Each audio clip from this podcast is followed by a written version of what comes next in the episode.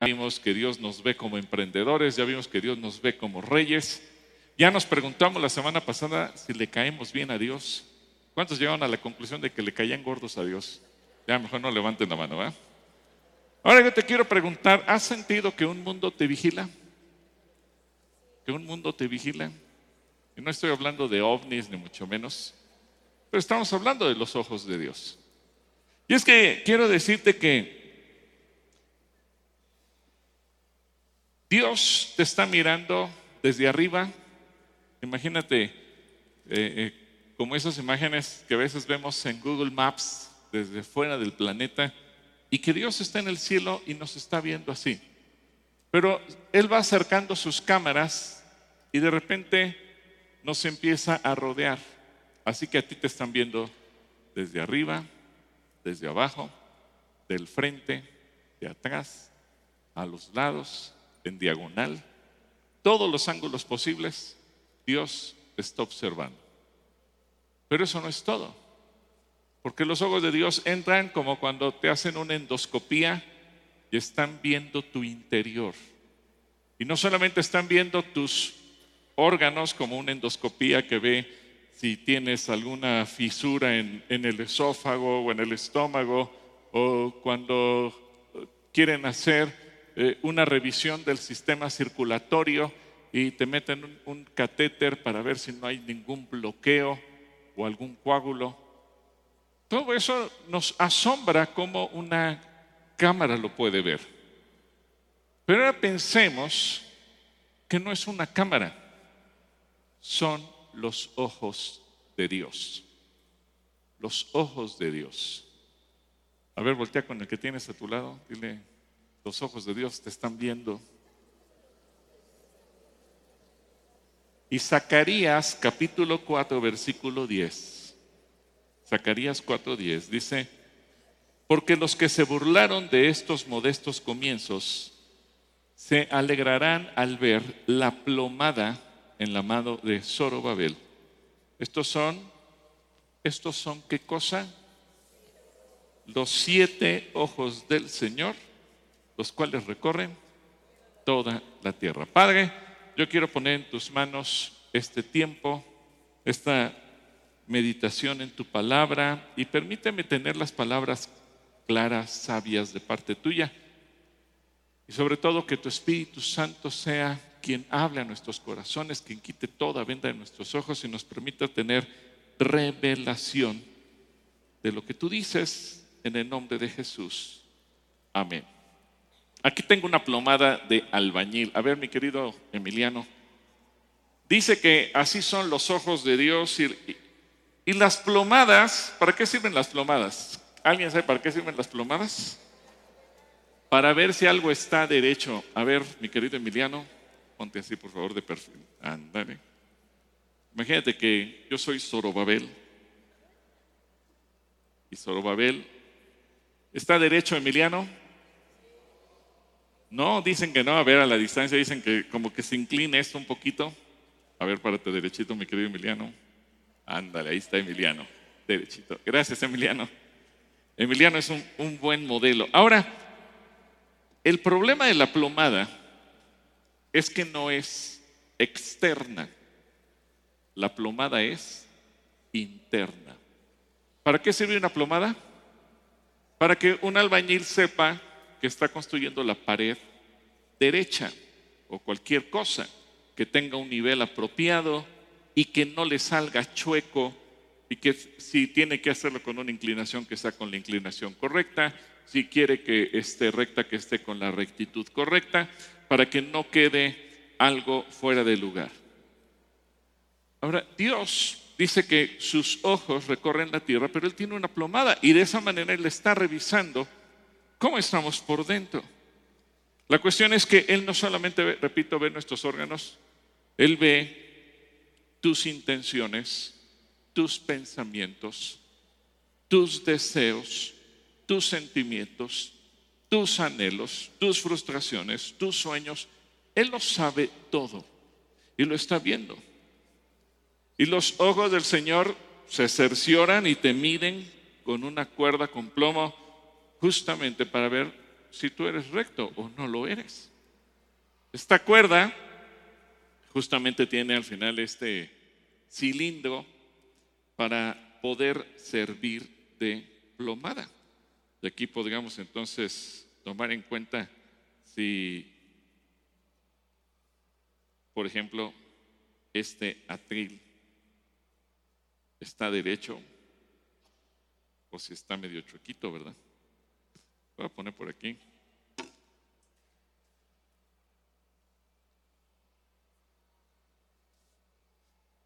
Pregúntate en un momento, si Dios en este momento me, me midiera con su plomada para mirar mi santidad, la rectitud de mi corazón, de mis intenciones, ¿qué tan derecho saldría?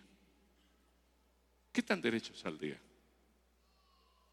Mucha gente puede proclamar, yo soy honesto, pero ¿qué tal saldría a los ojos de Dios? Mucha gente dice, pero es buena gente, pero ¿qué tal a los ojos de Dios? Muchas veces cuando yo recibo un matrimonio en consejería, escucho que la mujer habla y habla y dice, pues es que mi marido, pues de repente me pega y de repente me insulta y de repente se emborracha, pero es buena gente. ¿Usted cree que sea buena gente? Para nada. Uno dirá, no, pues es un barbaján, ¿verdad? Es un patán. Merecería meterse a la cárcel esa persona.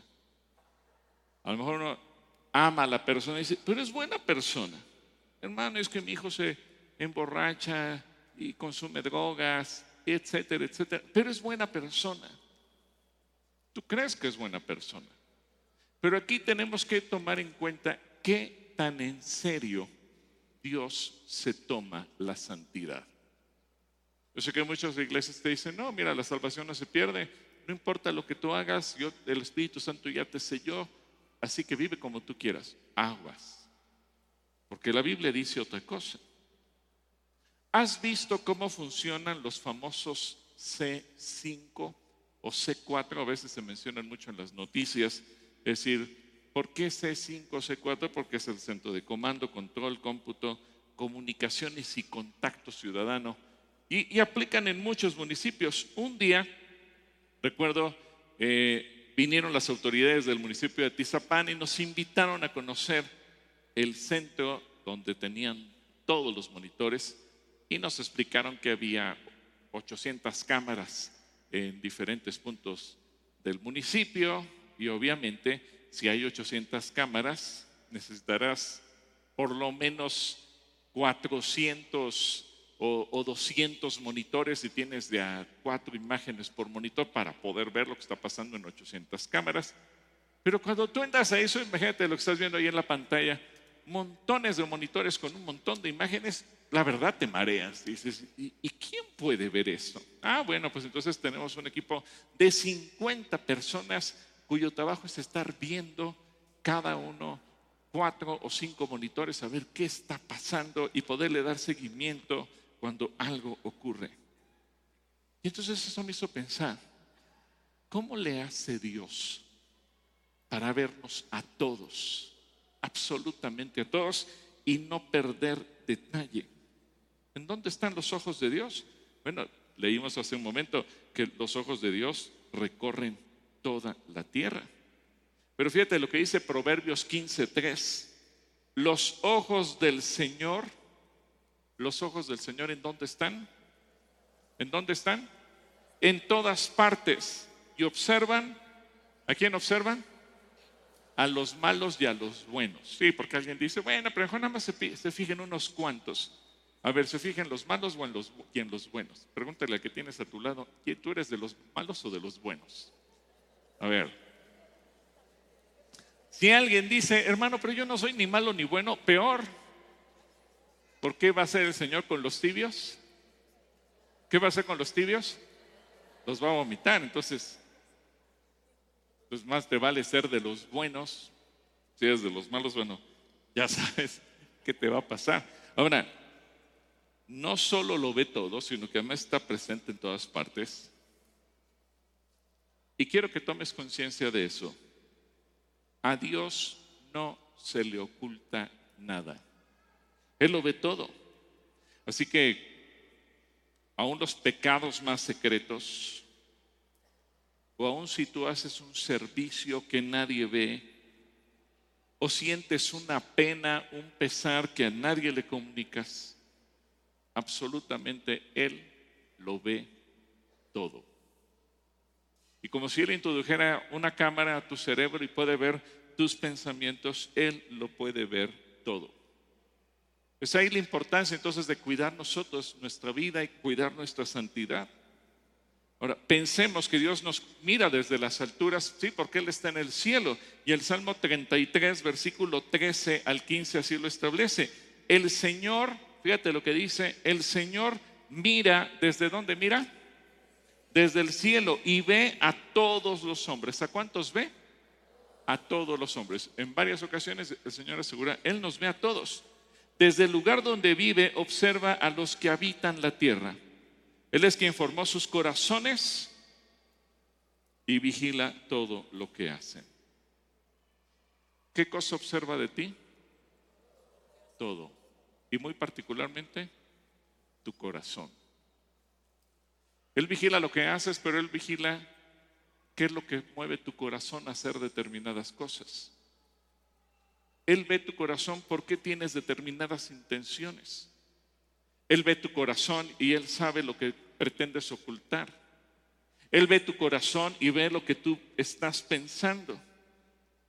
Así que es increíble pensar cómo Dios pudiera entrar con sus ojos a, nuestro, a nuestra mente, a la zona de nuestros sentimientos a la zona de nuestras decisiones, a la zona donde se albergan incluso nuestros pensamientos, nuestras motivaciones, incluyendo aquello que se escapa del nivel consciente de la propia persona y que pueda ver todo, absolutamente todo. Por eso Él dice, yo hice los corazones. ¿Cómo puede entrar Dios a mi corazón? Pues porque Él lo hizo. Él sabe por dónde entrar. Así que lo sorprendente es lo que dice el Salmo 139 y lo vamos a analizar porque este salmo es increíble. Dios te ha mirado desde que estabas en el vientre materno. Así que vamos al Salmo 139 y fíjate lo que dice el versículo 1. Señor, tú me has que, tú me has que examinado y me conoces. Tú conoces todas mis acciones, aún de lejos. Fíjate bien, no importa qué tanto te escondas, qué tan lejos te vayas, aún de lejos te das cuenta de qué. ¿De qué? De lo que pienso. Te das cuenta de lo que pienso. Sabes todas mis andanzas. Sabes todo lo que hago. Así que no importa en dónde estemos, no importa qué tan lejos estemos de Dios, no importa que digamos, no quiero hablar con Dios, no importa que tú digas, no quiero creer en Dios, no importa que tú te escondas de Dios, no importa que tú huyas de Dios, Él, a donde tú vayas, sabe qué piensas y sabe qué haces. Así que no hay manera de escapar de ello. Pero me llama la atención lo que dice, tú me has examinado. Dios no solamente te ve, Dios te examina. Y examinar significa que te está haciendo un recorrido de una manera milimétrica o más allá, lo más pequeño. Todo absolutamente que está dentro de tu corazón, Él lo conoce. Ahora sigamos con el versículo 4 y dice, aún no tengo palabra en la lengua y tú, Señor, ya la conoces. Fíjate qué tanto te puede ver. Ni siquiera has pronunciado la palabra y Él ya la conoce. Por todas partes me has rodeado.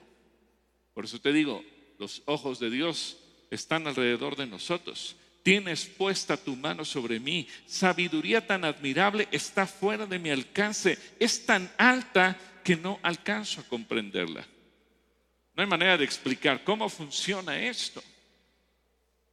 Lo que sí es cierto es que delante de Dios nadie podemos ocultar lo que pensamos o lo que vamos a decir. Dios conoce todos nuestros caminos. Le son familiares nuestros pensamientos. Antes de que expresemos con palabras, Él ya sabe lo que hay en cada corazón. Él lo conoce absolutamente todo de ti y de mí. Por eso el Señor Jesús nos anima, atrévete a pedirle a Dios todo lo que tú necesitas. Él ya sabe. Él ya lo conoce. Ahora, la reflexión del versículo 7 es también importante. ¿A dónde podría ir lejos de tu espíritu? ¿A dónde huiría lejos de tu presencia? Si yo subiera a las alturas de los cielos, allí estás tú. Y si bajara a las profundidades de la tierra, también estás ahí. Y si levantara el vuelo hacia el oriente o habitare en los límites del mar occidental, aún ahí me alcanzaría tu mano. Tu mano derecha no me soltaría. Si pensara esconderme en la oscuridad o que se convirtiera en noche la luz que me rodea la oscuridad no me ocultaría. La oscuridad no me ocultaría de ti. Y la noche sería tan clara como el día. La oscuridad y la luz son lo mismo para ti. Así que no importa dónde tú vayas, nadie te puede ocultar de los ojos de Dios. No importa qué tan profundo de la tierra tú te vayas o qué tan intensas puedan ser las tinieblas que te rodeen. Él tiene ojos más finos que cualquier cámara infrarroja que tú te puedas imaginar? ¿O qué tanto puedes tú subir o escapar a las alturas? A cualquier lugar donde tú vayas, allí está Dios. En todo lugar te vas a encontrar bajo su poder y bajo su control. Y no hay velo que pueda ocultarnos de la vista de Dios. No hay oscuridad que sea impenetrable a su mirada. Y así como no hay tinieblas que nos puedan encubrir de, Él, tampoco hay una máscara que nos podamos poner para ocultar quién somos y lo podamos confundir. Por muy elevado que pueda ser nuestro disimulo o nuestra hipocresía, todo está abierto a los ojos de Dios. Así que no puedes tú fingir y decir, bueno, entonces voy a, voy, a, poner cara de buena gente, voy a decir gloria a Dios a toda la gente para que crean que soy cristiano. Puedes hacer lo que quieras, pero a Dios no lo vas a engañar. Él lo conoce todo. Versículo 13. Tú fuiste quien formó todo mi cuerpo. Tú me formaste en el vientre de mi madre. Te alabo porque estoy maravillado, porque es maravilloso lo que has hecho. De ello estoy bien convencido. No te fue oculto el desarrollo de mi cuerpo mientras yo, yo, era formado en lo secreto, mientras era formado en lo más profundo de la tierra. Tus ojos vieron mi cuerpo en formación. Todo eso estaba escrito en tu libro. Había señalado los días de mi vida cuando aún no existía ninguno de ellos. Oh Dios, qué profundos me son tus pensamientos. Infinito es el conjunto de ellos. Si yo quisiera contarlo, sería más que la arena. Y si acaso terminara, aún estaría contigo. Así que desde que tú y éramos un embrión, desde ahí ya Dios nos vio, Dios nos conocía. Desde que tú eras un par de células que se encontraron en el vientre materno, ahí Dios ya nos conocía. Así que Él le ha dado seguimiento a tu formación, no solamente la formación física, sino tu formación como persona, tu formación espiritual, tu formación anímica. Es cierto, hay muchas cosas que a lo mejor han, ocurrido en tu vida por causa de tu pecado o por causa del pecado de otras personas que te rodearon, que te hicieron daño, que te lastimaron, incluso que a lo mejor te, rechazaron desde que eras un bebé o aún no habías nacido y ya fuiste producto de un rechazo. Y a lo tú puedes decir, ¿y, ¿y por qué Dios no hizo nada? Te recuerdo que Jesús murió por ti. Jesús entregó todo para que tú fueras rescatado. Y sus ojos han visto tu futuro. Y sabe lo que va a venir más adelante en tu vida. Y por eso Él anhela que lo conozcas. Por eso Él quiere darte instrucciones a través de su palabra, porque Él sabe cuando tú vas camino derechito a una desgracia, o sabe cuando tú vas camino a la bendición y la felicidad. Pero como veíamos la semana pasada, Dios te da la gracia o de aceptarlo o de rechazarlo. Dios te dio la gracia de decidir obedecerlo o no obedecerlo. Él sabe lo que te espera en un camino o en otro, pero te deja a ti la decisión. Hay gente que dice, hermano, es que mi matrimonio se está destruyendo. Bueno, el Señor te había dicho, sé fiel a tu mujer. A lo mejor a ti no te importó y fuiste desleal. Y luego el día que tu mujer se entera que es desleal, pues se viene todo para abajo. ¿Y por qué Dios lo permitió? Ah, ya, espérame. No me salgas con que, ¿por qué Dios lo permitió? ¿Dios te mandó que fueras infiel? No. Dios dice que le serás fiel a tu mujer. Tú decidiste ser infiel, ahora estás pagando las consecuencias de tu pecado. Pero a veces somos tan irresponsables que queremos echarle la culpa a Dios. Viene un padre y me dice, es que mi hijo está en la cárcel. ¿Y por qué está en la cárcel? No sé, hermano, Dios lo permitió. ¿Por qué Dios no me oye? Pero ¿qué hizo tu hijo? Pues lo agarraron con una banda de rateros. Oye, Dios mandó a tu hijo con una banda de rateros. Pero es que mi hijo no hizo nada. Él nomás agarró la televisión. A veces no no entendemos que Dios nos marca un camino y nos está diciendo lo que nos va a pasar si vamos por el camino bueno o por el malo. Dios no quiere que te vaya mal. Por eso Él te está indicando todo. Y Él lo ve todo. Y a veces inclusive Dios permite que ocurran cosas en nuestra vida porque Él nos está tratando de ganar. ¿Cómo no nos va a conocer perfectamente el que nos ha formado? Los ojos de Dios no solamente ven el cuerpo, ven las acciones futuras, ven nuestras decisiones, ven lo que hay en nuestro corazón. Y por eso Él insiste una y otra vez, corrige, rectifica, toma el buen camino. Él quiere que te vaya bien, Él te pone todos los elementos para que te vaya bien. Y Él está observando si tú lo haces correcto. Pero repito, como no somos robots, como no somos inteligencia artificial que hayamos sido creados para obedecer una línea específica, Dios nos dio la gracia de decidir. El problema es que a veces tomamos las peores decisiones. Pero Dios te ve para que tú camines por el buen por el buen rumbo. Y dice el versículo 19, oh Dios, quita la vida a los malvados y aleja de mí a los asesinos, a los que hablan mal de ti y se levantan en vano en contra tuya. Señor, ¿no odio acaso a los que te odian y desprecio a los que te desafían? Los odio con toda mi alma, los considero mis enemigos. Oh Dios, examíname, reconoce mi corazón, ponme a prueba, reconoce mis pensamientos, mira si voy por el camino del mal y guíame por el camino eterno. Es una oración valiente de David. Señor, tú sabes cómo soy. Y qué valiente decirle, Señor, examíname. Y si ves que estoy yo haciendo algo malo, perverso, corrígeme. Esa oración muy poca gente la hace. Ay, si le digo que me corrige, ¿qué tal si me va mal? A David no le importaba eso, le importaba estar bien la presencia de Dios. Así que este salmo nos habla de la omnisciencia y de la omnipresencia de Dios, pero también de su omnieficiencia.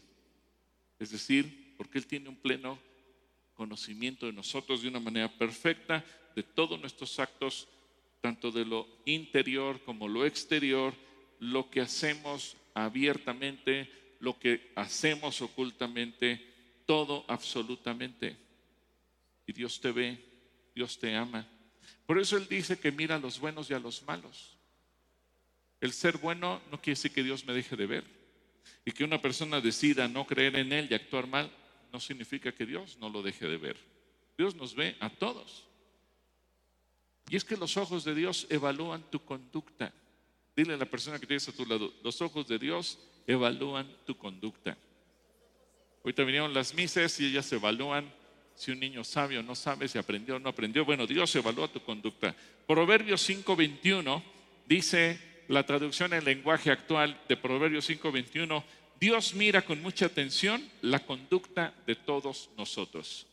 Y si lo lees en la traducción, la nueva traducción viviente dice, pues el Señor ve con claridad lo que hace el hombre, examina cada senda que toma. Así que Dios revisa tus caminos, lo que tú piensas, lo que tú haces, todo está abierto a los ojos de Dios. Él ve cómo eres, cuáles son los motivos que tú tienes, tus justificaciones, tus circunstancias y las consecuencias de lo que tú decidas. Él ve tus actos. Y no solo los ve, sino que además los pesa. Él los pesa y les da un verdadero valor. Un verdadero valor. Hace rato decíamos en el colegio, hay de valores a valores. Oye, hoy hay muchos colegios que dicen, aquí enseñamos valores. Sí, pero ahora es una trampa, ¿verdad? Porque en el valor del respeto y la tolerancia, pues te enseño que hay 150 géneros y que puede ser género líquido y sentirte animal, mosca, perro, gato, mariposa, hombre, mujer, bebé, niño, ¿qué quieres ser? Pues como tengo el valor del respeto, siéntete lo que sea. Y entonces estamos creciendo en una sociedad confundida, donde se perdió la brújula. Hubo un, un filósofo inglés que se llamaba Gilbert Chesterton. Él dijo un día, llegará el día en que tendremos que desenvainar la espada para defender que el pasto es verde. Lo tiraron de a loco. Él dijo eso a principios de los 1900. Y hoy llegó ese día. Mira, tan simple la ciencia, la genética, dice que hay dos sexos, hombre y mujer. Si a un bebé, a través de, la, un estudio, le sacan un poco de sangre cuando está en el vientre materno, saben por sus genes si es varón o es mujer. No hay más. Y si se encuentran como desgraciadamente ahorita en México todos los días ocurre, bolsas negras con restos de seres humanos en algún lugar y descubren un mechón de cabellos. Analizan un cabello y por las células de ese cabello saben si ese cabello es de un hombre o de una mujer. No, me diga, no, no se diga si se encuentra en un pedazo de piel, de hueso. No tienen que verlo en su totalidad. Sus genes dicen lo que son. Hoy tenemos que decir la creación binaria de Dios, hombre, mujer, en la creación macho, hembra. Bueno, hoy estamos en un punto en donde a los niños les dicen, no, no, hay 132 maneras en que tú te puedes autoidentificar, autopercibir, sentir. Imagínense, en la adolescencia llega un chavo y dice, ¿y yo qué seré? Por eso hay tanto suicidio entre adolescentes. Por eso es que Dios pesa nuestros valores. Dios pesa nuestros pensamientos. Dios pesa nuestros sentimientos. Y los ojos de Dios te miden y te pesan. En Daniel 5:27 es muy interesante porque dice, Tekel significa pesado usted ha sido pesado en la balanza y no dio la medida. Pero eso no solamente se lo aplicaron al rey en ese momento, esa regla aplica para todos. De acuerdo con el valor que llegues a pesar, Dios emite un juicio sobre ti. Y Dios te pesa a ti, me pesa a mí, nos pesa a todos.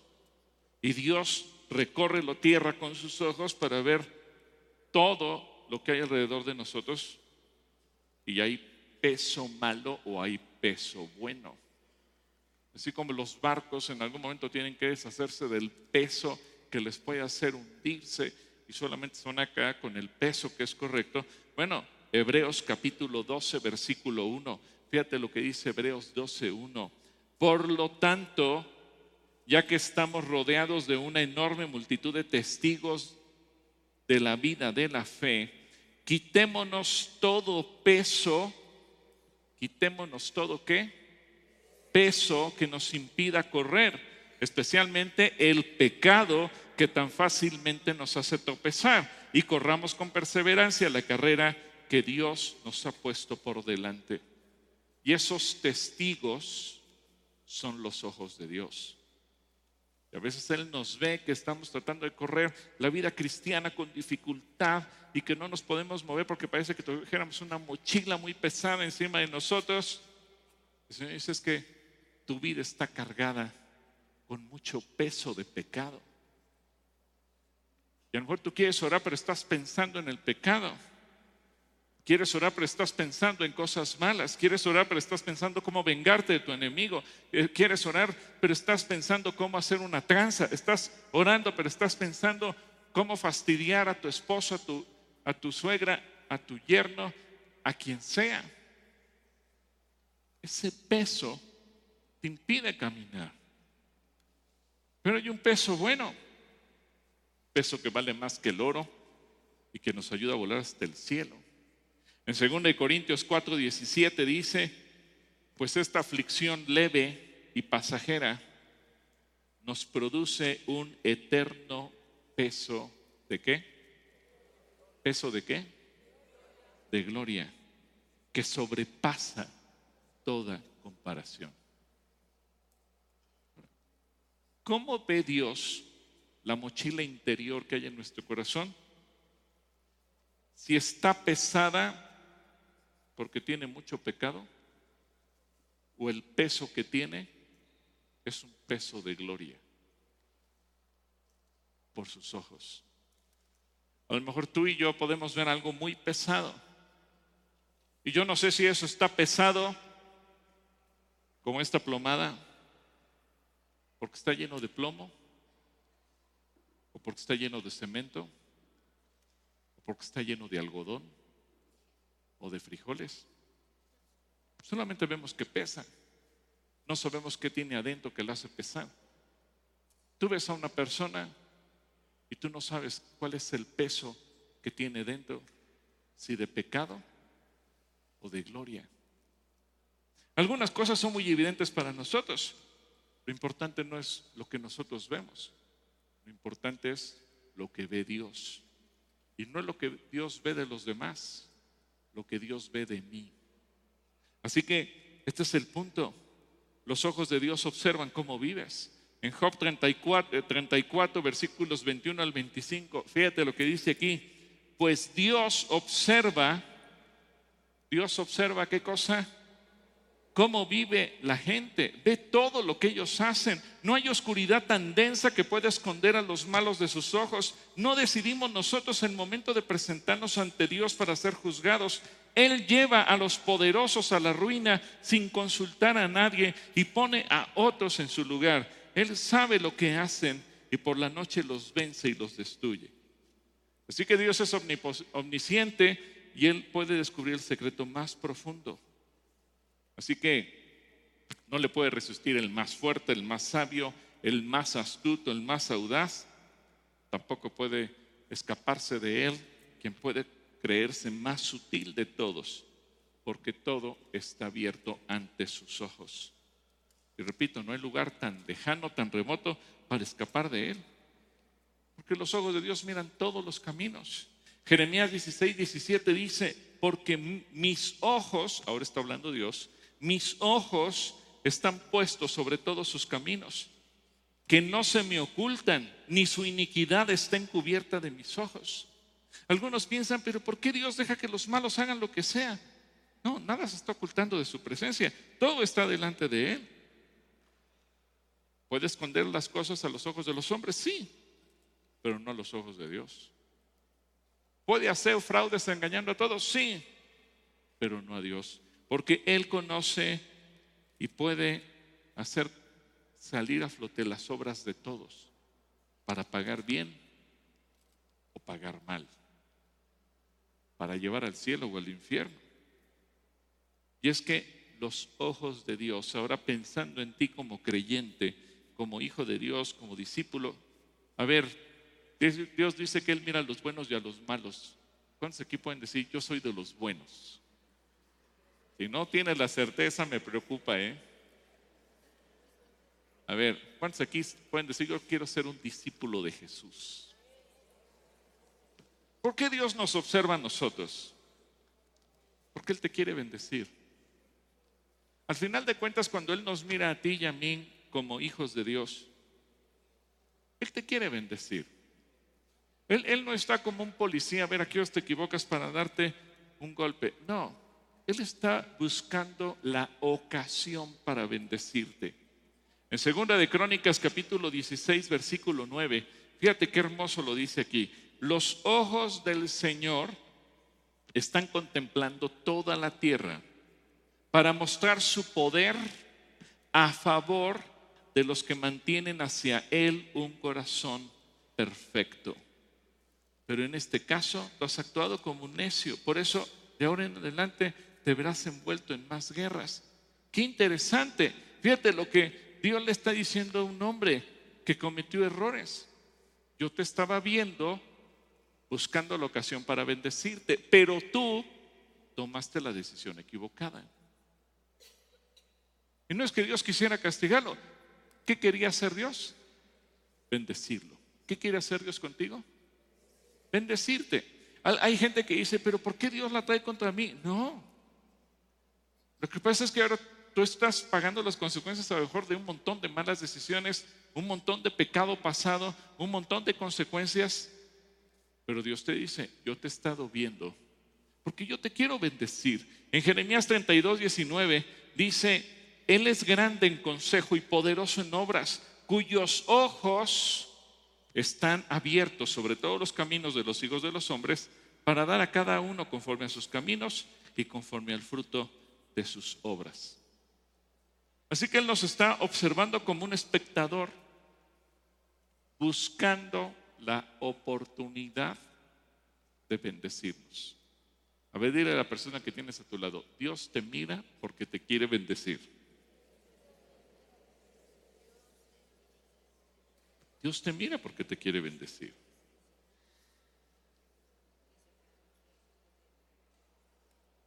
En Jeremías capítulo 23, versículo 23 y 24.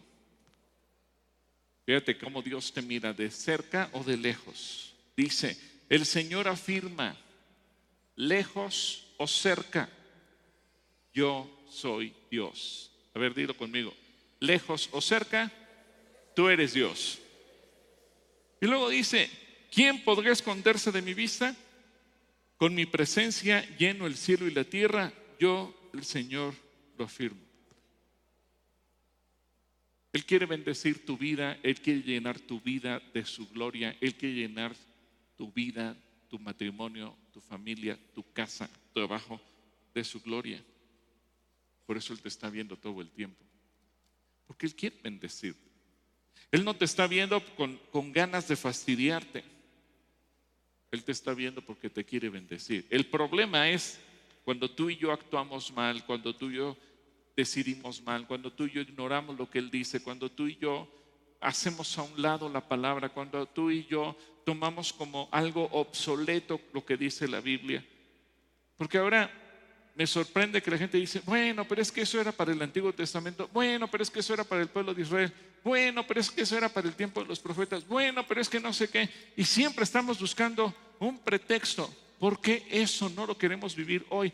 Bueno, pues porque era para antes. Vas a tomar decisiones basado en tu criterio, tiras la, la Biblia a la basura, aunque te digas creyente, porque te es más cómodo pensar, todos esos mandamientos son para hace miles de años, no aplican para hoy, entonces pagamos las consecuencias hoy. ¿Dios te quería maldecir? No, pero es aquí donde tenemos que entender, ni tu carácter, ni tu conducta se pueden esconder de Él. Y no importa si tú estás muy cerca o muy lejos. Él quiere bendecirte, pero depende de ti. Ahora, ¿cómo me doy cuenta yo de lo que Dios ve de mí? Esta es una buena pregunta. ¿Cómo me doy cuenta yo de lo que Dios ve en mí? Porque uno podría pensar, yo creo que yo soy una buena persona, pero así como decimos, pues e, el hombre que golpea a la esposa y, dice la esposa, pues, pues me pega, pero es buena gente, o el hijo que se droga, es, se droga, pero es buena gente. A veces uno puede llegar a pensar de sí mismo, pues yo creo que soy buena gente. Ahorita que les pregunté cuántos de aquí son de los buenos, muchos como que dijeron, no, mejor no levanto la mano porque no estoy seguro. Y qué bueno que no levantaste la mano, porque a lo mejor tenemos la duda, ok, yo puedo pensar que soy buena gente, pero ¿qué pensará Dios de mí? La semana pasada pensábamos, ¿y, le caeré bien a Dios o le caeré gordo? Y a lo mejor hoy, hoy nos quedamos con la misma pregunta. ¿Qué pensará Dios de mí? Lo que Él ve en mi corazón, en mi mente, en mis pensamientos, ¿lo verá bien o lo verá mal? Cuando tú y yo nos acercamos a la Biblia para leerla, yo te voy a pedir que hagas un ejercicio a partir de hoy, porque a lo mejor leemos la Biblia como un hábito, está bien, porque quiero completar la lectura de la Biblia en un año. Está bien, perfecto. Porque no quiero perder la costumbre de leer todos los días la Biblia. Perfecto, te felicito. Pero cada día, cuando tú leas la Biblia, no importa si lees un capítulo, un versículo, o estás leyendo una serie de capítulos, o la vas a leer dos o tres veces, no importa. Cada vez que tú lees la Biblia, tú dile, Dios, muéstrame por tu espíritu lo que tú ves dentro de mí. Y ve lo que dice Hebreos 4, versículo 12 y versículo 13. Y aquí vamos a ver cómo la palabra de Dios se vuelve los ojos de Dios hacia nosotros. Dice, la palabra de Dios es viva y eficaz y más cortante que las espadas de dos filos, pues penetra hasta partir el alma y el espíritu, las coyunturas y los tuétanos, y discierne los pensamientos y las intenciones del corazón. Nada de lo que Dios creó puede esconderse de Él, sino que todas las cosas quedan al desnudo y descubiertas a los ojos de aquel a quien tenemos que rendir cuentas. Así que cuando tú vas a la Biblia y la vas a leer, no la leas simplemente por cumplir un ritual, un tiempo místico, un tiempo de decir, es, es momento de leer la Biblia. No. Antes de leerla, dile, Dios, si al leer la Biblia mi vida queda expuesta a tus ojos, mis pensamientos quedan desnudos ante ti, mis intenciones se abren ante tu presencia dime qué ves en mí. Y entonces, a lo mejor vamos a sentir feo, porque cuando leemos la Biblia, nos empieza a golpear y vamos a sentir como espadas que entran en nosotros.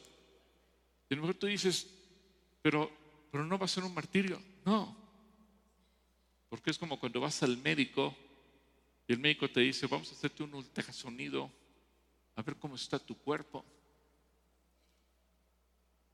Vamos a hacerte un estudio. Tú me puedes decir cómo te sientes.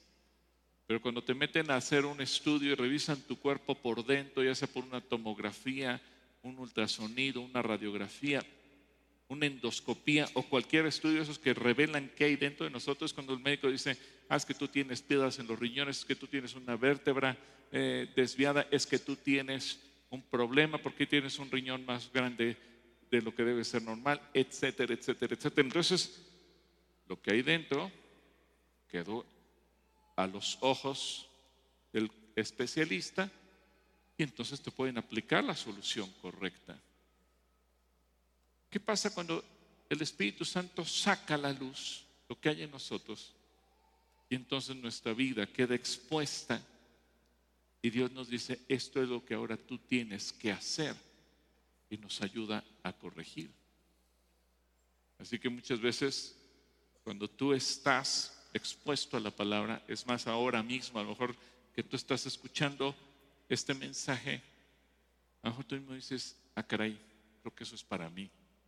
Y sientes como una punzada en tu corazón y ay, creo que eso es para mí. ¿Por qué? Porque a lo mejor tú mucho tiempo le has reclamado a Dios, Dios, ¿por qué se desbarató mi familia? Dios te dice, fueron tus malas decisiones. Señor, pero yo te servía. Sí, pero tomaste malas decisiones. Señor, pero yo creí. Creíste, pero tomaste malas decisiones. Y es ahí cuando el Espíritu Santo nos confronta con nosotros mismos. Él te ve, sí, pero a veces no dejamos que Él nos diga lo que ve. Quisiéramos mantenerlo callado. Señor, yo sé que me ves, no me digas qué estás viendo. No, al contrario, como dice Hebreos, ahora ve ante Él y dile, Señor, aquí estoy. Así que la palabra es el primer método para que tú le digas, Señor, mientras yo leo la Biblia, dime. Y cuando lees la Biblia ya no vas a pensar en Absalón, en Joab, en Judas, en los errores que cometió fulano, sutano. Deja que el Espíritu Santo te hable a ti. Y por último, cuando tú estás orando, ponte en la presencia de Dios y dile, Señor, muéstrame qué estás viendo en mí. Mateo capítulo 6. Fíjate lo que dice el Señor Jesús. Pero tú, 6.6, Mateo 6.6. Pero tú, cuando ores, entra en tu aposento y con la puerta cerrada, ora a tu Padre que está, ¿en dónde está? En lo secreto. Y tu Padre que ve en lo secreto, te recompensará en público. ¿Por qué?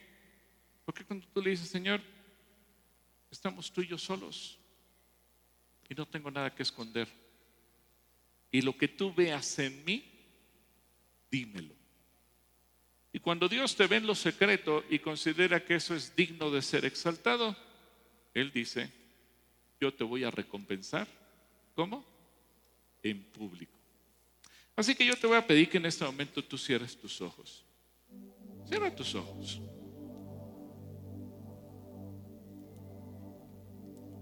Yo sé que en este momento Quizás puedan venir muchos pensamientos a nuestra mente, a nuestro corazón.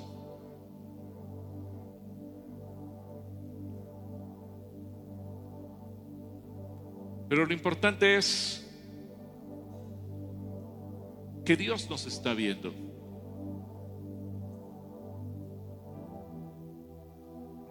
No es un mundo el que nos vigila de marcianos o extraterrestres, son los ojos de Dios. Es más que el mundo espiritual, son los ojos de Dios. Y los ojos de Dios están aquí ahora. Los ojos de Dios te ven a ti, me ven a mí, ven a todos nosotros. Los ojos de Dios están viendo nuestra mente, nuestros pensamientos, nuestras intenciones, nuestras motivaciones. ¿Por qué hacemos lo que hacemos? ¿Qué nos mueve? ¿Qué nos inclina?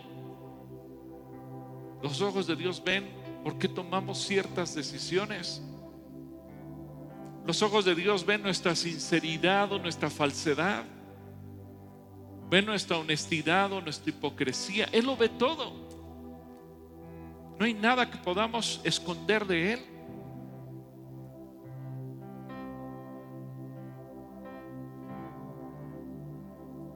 A veces podemos intentar ocultar las cosas ante los hombres y decir, es que Dios me dijo.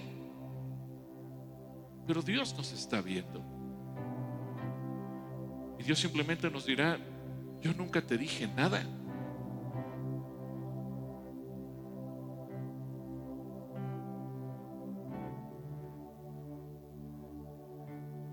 A lo mejor muchas veces sentimos como que Dios no nos ha bendecido, no nos ha respaldado.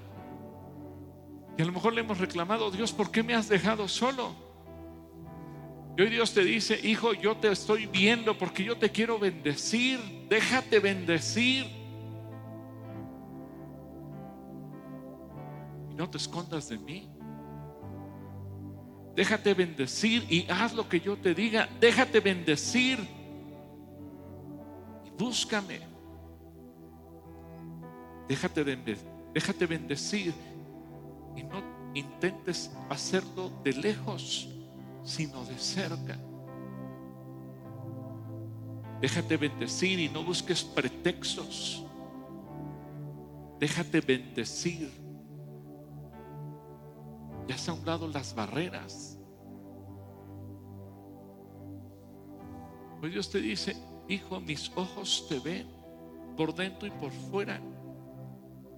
Ven tus sueños, ven tus cargas, ven tus preocupaciones. Hoy Dios te dice, hijo, yo ya di mi vida por ti. Y por eso mis ojos te ven.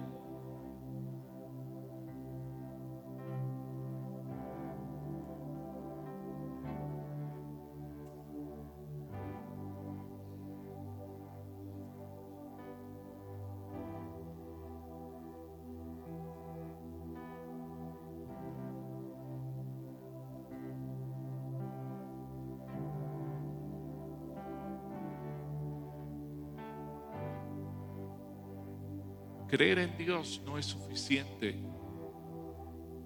Hay que estar cerca de Él. Hay que buscar estar cerca de Él. A lo mejor tú has descuidado tu vida espiritual, has, descuidado tu comunicación con Él, has descuidado tus tiempos con Él. Hoy Dios te dice, hijo, yo lo veo todo. Y por eso te estoy hablando yo te quiero bendecir.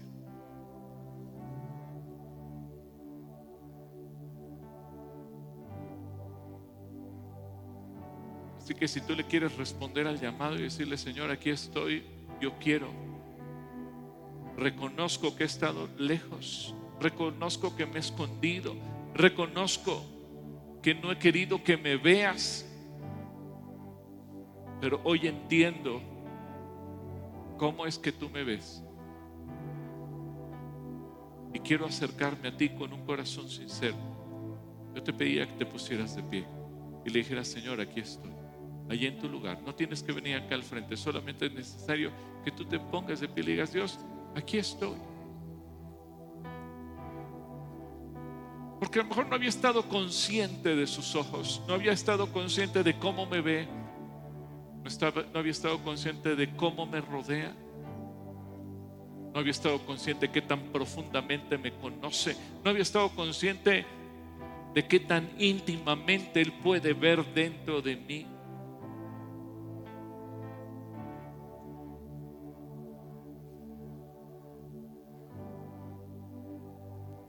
Yo te voy a invitar a que le digas, Dios, perdóname por mis actitudes,